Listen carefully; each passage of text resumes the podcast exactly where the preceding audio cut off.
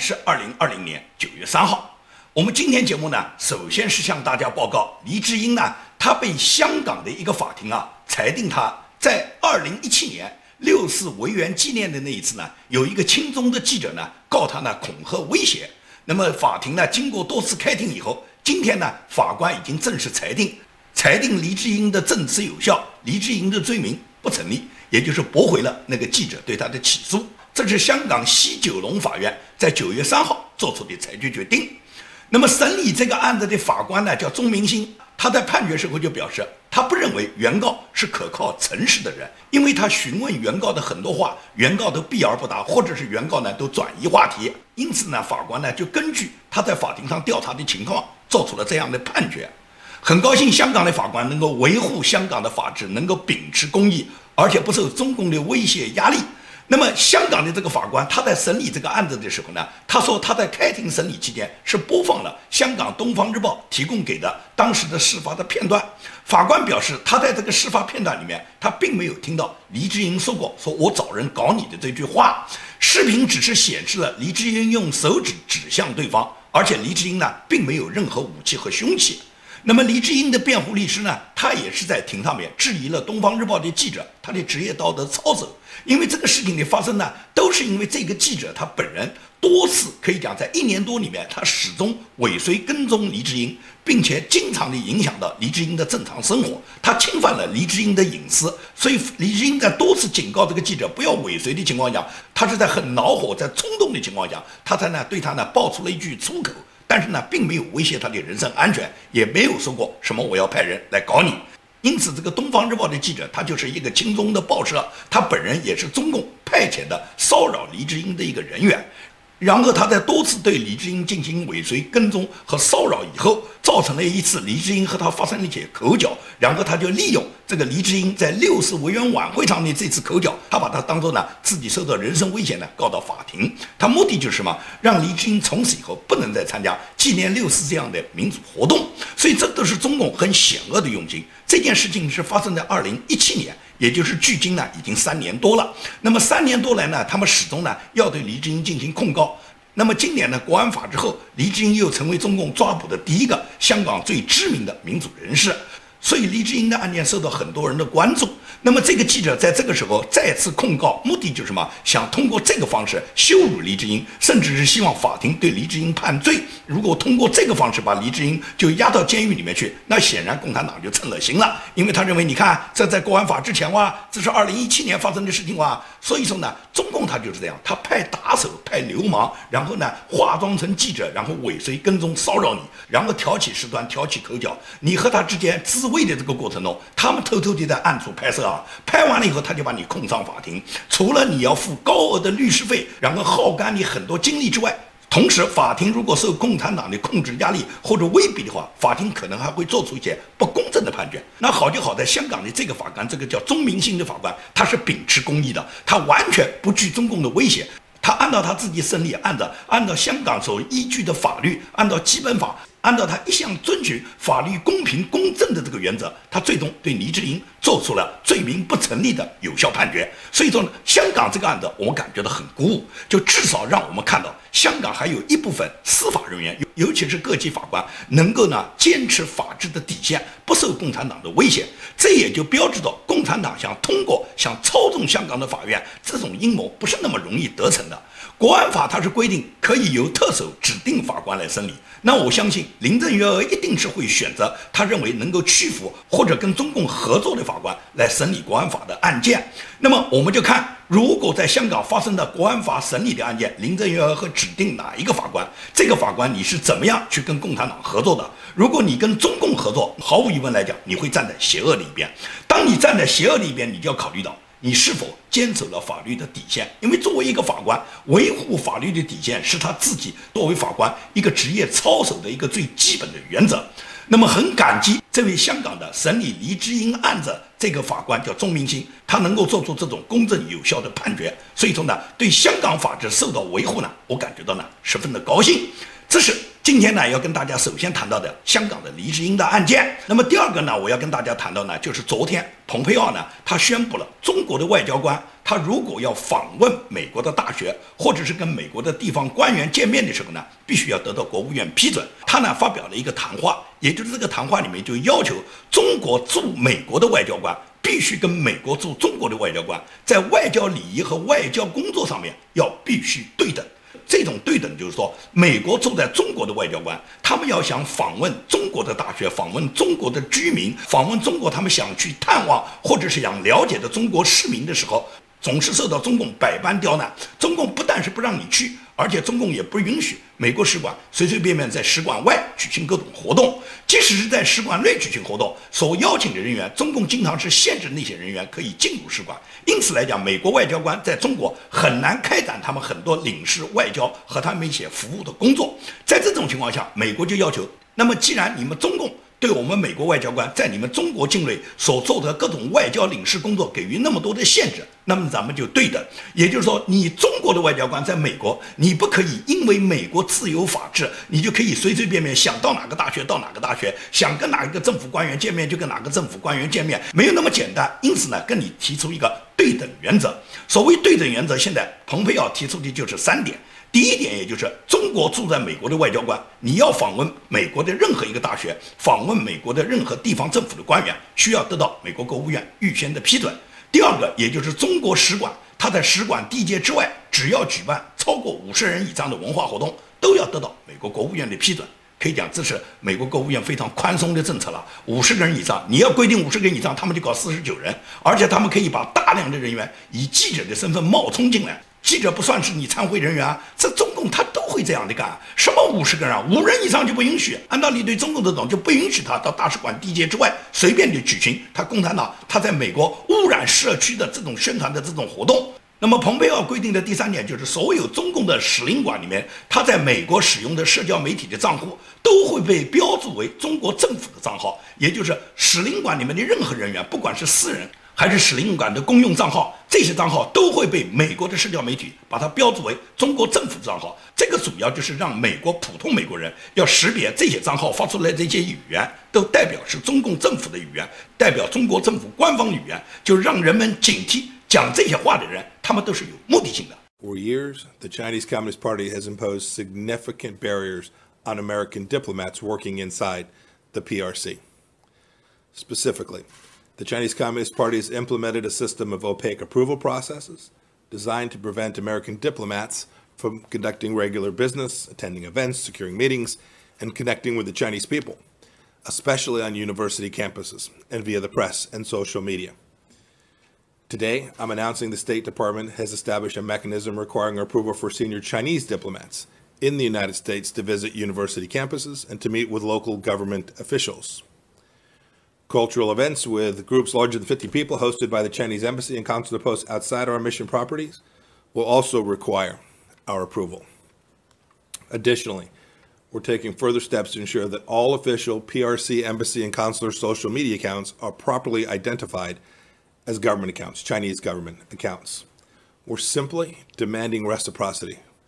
Access for our diplomats in China should be reflective of the access that Chinese diplomats in the United States have 这是蓬佩奥宣布的对中国进一步的打击，因为美国对中国的制裁啊，它是一种渐进式的制裁，先来削弱你，然后再瓦解你。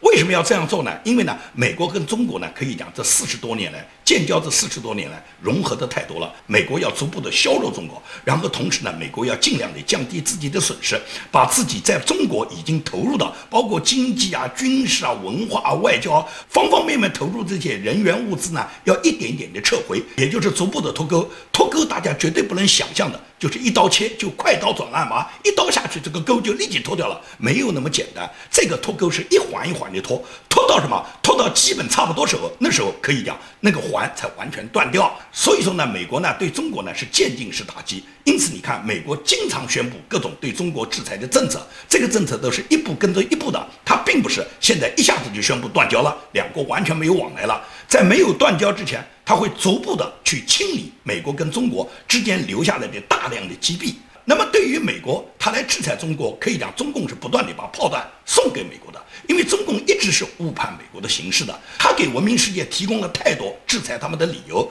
他们一会儿去弄香港啦，一会儿去威胁人家台湾啦，一会儿在南海扩张啦，一会儿去打击迫害西藏、新疆、蒙古人啦，他们所有的所作所为，通通都让自由世界。可以有无数对他们制裁的借口，所以你中共是主动把这个借口和把这个炮弹送给人家美国人，美国人对你制裁不很简单吗？现在美国正在审查美国各大高校，尤其是常春藤名校，他们接受的所有捐赠的资金的来源，因为现在美国很多高校，尤其是常春藤名校，他们可以讲建校这么几百年来，他们每年接受的这个捐助的资金都非常大。你像哈佛大学啊、普林斯顿大学啊这种大学，他们每年受到的捐赠资金都是几十亿美金。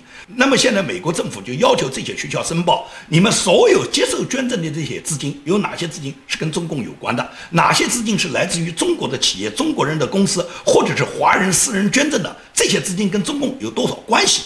也就是因为这些大学，他们接受了很多中共给他们捐助的资金，所以他们在意识形态方面，他们就配合中共，然后对美国去挑战美国的制度，同时呢，为中共呢在很多重大政治问题上洗地。因为这些学者和专家，他们讲的话就可以影响普通的美国人。所以说，美国政府现在正在调查美国这些知名的、顶尖的一流高校，这些高校他们所有接受的各种资金，有哪些资金跟中共有关？Further on China, Undersecretary Crock sent a letter recently to the governing boards of American universities, alerting them to the threats the Chinese Communist Party poses to academic freedom, to human rights, and to university endowments. These threats can come in the form of illicit funding for research, intellectual property theft, intimidation of foreign students, and opaque talent recruitment efforts. University governing boards can help ensure their institutions have clean investments and clean endowment funds by taking a few key steps. Disclose all PRC companies' investment in, invested in endowment funds, especially those in emerging market index funds. 这也就是美国要彻底斩断中共呢，他企图渗透到美国的高校，通过美国一流的高校为中共发声，为中共洗地，同时渗透中共的红色思维和意识形态，对美国社会产生的影响，最终呢腐蚀了美国社会，颠覆了美国的政治制度。所以说，美国现在是全方位的对中共进行打击。那么，美国大力的扶持台湾，我们这两天就看到了。美国国务院亚太事务助理副国务卿叫史达伟，他已经正式宣布起风了，也就是当年里根总统口授的对台湾的六项保证。他在这个六项保证宣布之后，现在又决定在台湾在九月四号举办一个高峰论坛。这个高峰论坛由欧盟、美国和日本全部参加，也就是美国积极的扶持台湾。美国为什么现在要积极扶持台湾？美国现在为什么要亮出对中华民国的主权从来没有忽视？从来都是一贯予以承认的。所谓美国理解的一个中国和中共所讲的一个中国完全是两回事。美国从来不认为这个一个中国不是指的中华民国，即使你中华人民共和国存在，你中共领导的这个政府存在，也不过是美国跟你中共领导下的中华人民共和国政府有这个外交关系。但是不代表他就不可以跟中华民国的台湾建立外交关系，也就是一国两府嘛。美国完全有可能这样去做到，因为美国对台湾的外交支持。尤其是美国率先派出他的卫生部长阿扎尔访问台湾以后，也就是打破了中共规定的任何跟中共建交的国家不可以跟台湾发生官方往来，而美国发生官方往来，王毅不敢讲。你看，美国卫生部长阿扎尔访问台湾的时候，中共呢只是通过外交部新闻发言人呢轻描淡写的这个抗议了一下，没敢做什么大的风浪。而人家捷克议长到了台湾以后，王毅就是破口大骂捷克的参议长。不顾中方的多次的劝阻，也不顾捷克政府对他的呃采取一种行动的反对的态度，一定要去中国的台湾去，而且把台湾称为公开把它称为国家，甚至还号召其他的欧洲其他国家也要跟着他去学，这不只是一种。公开的挑衅，所以我们要告诉捷克的参议长，你过线了。王毅在欧洲的最后一站就是到了欧盟轮值的主席国德国，在德国的时候，王毅再一次批评了捷克的议长到台湾去访问，说捷克议长是不顾中方的劝阻以及捷克政府的反对。捷克政府什么时候反对过？捷克政府完全是跟捷克议长站在一条线，他完全是支持捷克和台湾发展官方关系的。所以说，王毅呢，他就是欺骗别人，欺骗中国的小粉红。他把这个议长率领代表团访问台湾，说成是他个人的行为，因为捷克政府反对嘛，这都是王毅的陈词滥调。而在王毅批评了捷克这个议长之后，当时德国接待王毅的这个德国的外长马斯。马斯立马在记者招待会上面就代表欧盟，针对中国的香港、新疆和台湾，马上就表达了欧盟严正的立场。对于王毅威胁捷克参议长要他付出沉重代价的这个说法，马斯反击就说这里完全容不下威胁。Ich stand auch zum Beispiel gestern Abend mit mal im Kontakt mit meinem tschechischen Kollegen, wo es einen Konflikt gibt wegen eines Taiwan-Besuchs des tschechischen Senatspräsidenten. Und wie Sie wissen, handeln wir als Europäer in der Außen- und Sicherheitspolitik in engem Schulterschluss und wir begegnen unseren internationalen Partnern mit Respekt und wir erwarten dasselbe genauso umgekehrt und Drohungen passen dazu nicht. Wir haben in Reaktion auf die Disqualifizierung von Oppositionskandidaten und die Verschiebung der Wahlen zum Legislativrat unser Auslieferungsabkommen mit Hongkong suspendiert und deshalb bleibt unser gemeinsamer europäischer Appell, dass die Wahlen zum Legislativrat schnell und ungehindert stattfinden und äh, die Einschränkungen unter dem Sicherheitsgesetz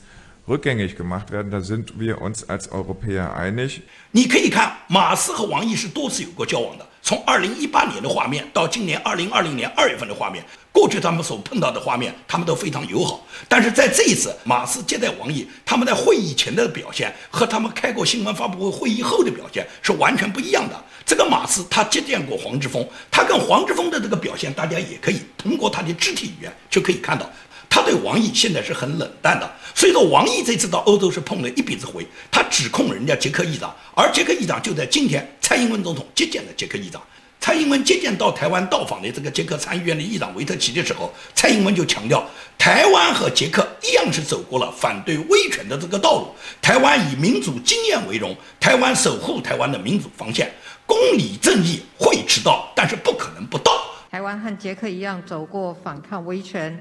争取民主自由的艰辛的道路，我们以民主经验为荣，也坚持守护民主的防线，致力维护区域的和平、稳定和发展。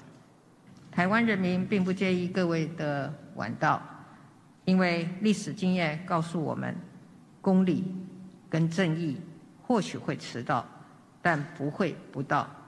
只要坚持价值。台湾为自由民主所付出的努力，一定会被世界看见。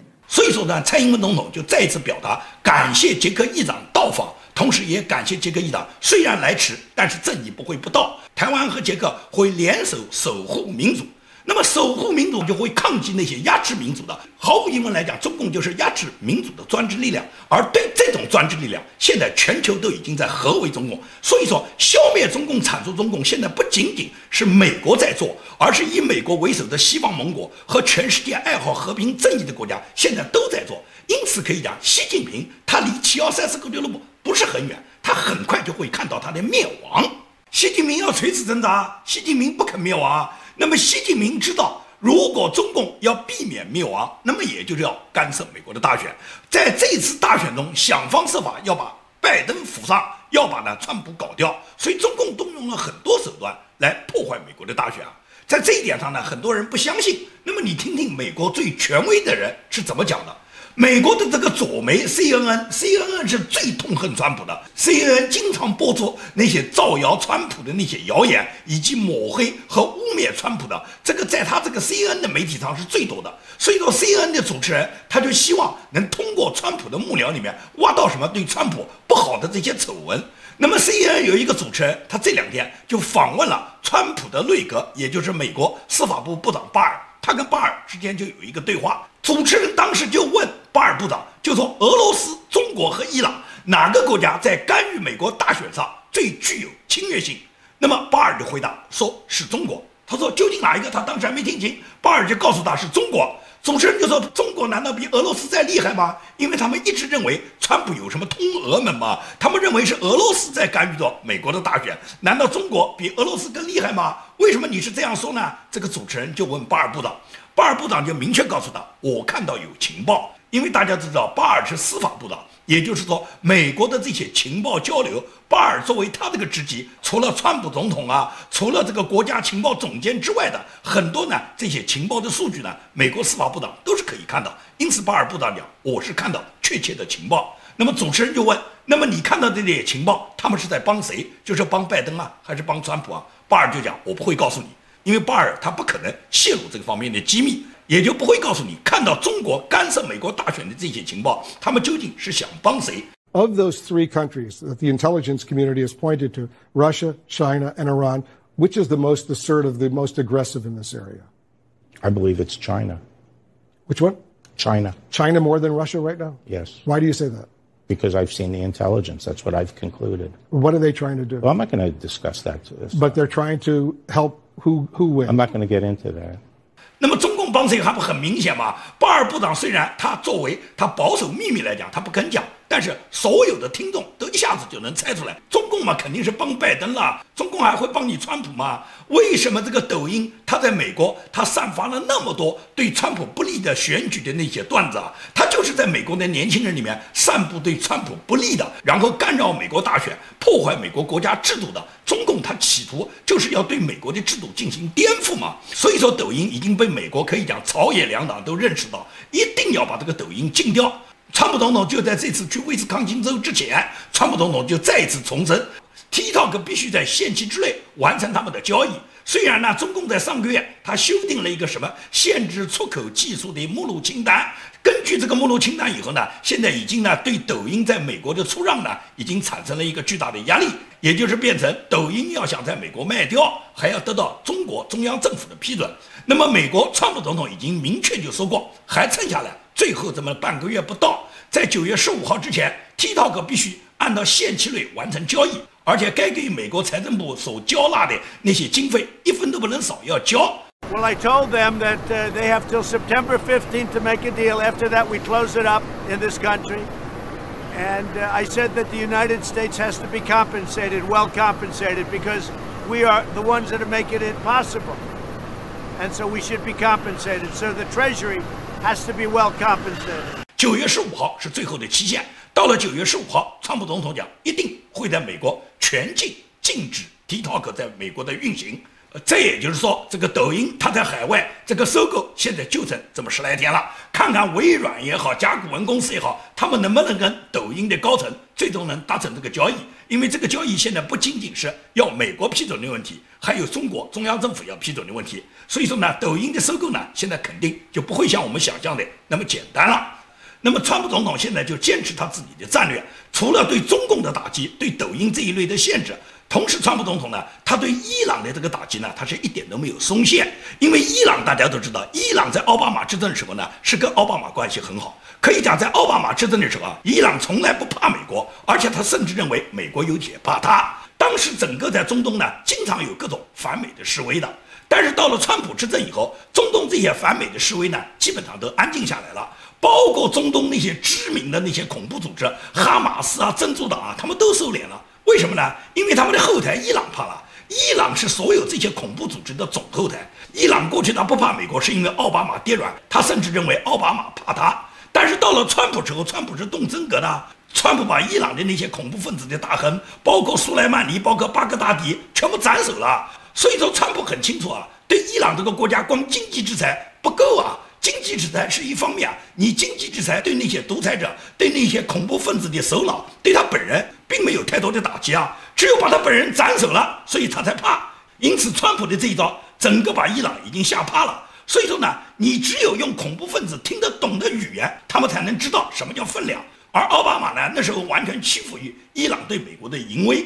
举一个例子，就说美国当时有一个记者，一个年轻的一个美国人，一个女生。她的名字叫凯拉穆鲁，她是一个基督徒。她在奥巴马执政的时候，她在叙利亚边境参加人道救援的时候遭 IS 绑架。她这个绑架直到她被杀害，一共有十八个月。这十八个月期间，奥巴马也好，拜登也好，什么事都没做，直到川普接任以后，川普力报此仇，所以川普就下令在美国组建了一个叫“八幺四”的特遣队。这个特遣队开展了一个凯拉穆勒行动。这个凯拉穆勒就是当年被 IS 斩首的美国人的这个人的名字。川普就要为凯拉穆勒报仇，然后用凯拉穆勒这个行动组执行了一个“八幺四”特遣队的一个斩首行动，最终把 IS 的这个头领巴格达迪，然后实现了斩首，然后为凯拉报了仇。这就是川普做的，也就是川普，当你侵犯了美国人，当你杀害了美国人，川普绝对不会饶你。而奥巴马呢？奥巴马执政的时候，可以让美军是抱着头坐在渔船上，被伊朗的那些军队用枪顶着头啊！这个奥巴马他都能忍啊！所以说，在奥巴马执政的时候，伊朗是为所欲为的。直到川普接任以后，斩首了苏莱曼尼，斩首了巴格达迪以后，现在伊朗老实了。这就是川普他动用的语言。所以说，你看这个世界要往哪个方向发展？大家就想好你手中的选票吧。你这个选票该投谁？你愿意做被伊朗恐吓，甚至被伊朗绑架、被伊朗杀害的人，还是要做川普总统教训了伊朗，然后去斩首了伊朗那些刽子手之后，伊朗怕的那个人？这就在于你用你的选票来决定美国国家的未来。好，今天的节目就跟大家做到这里，谢谢大家。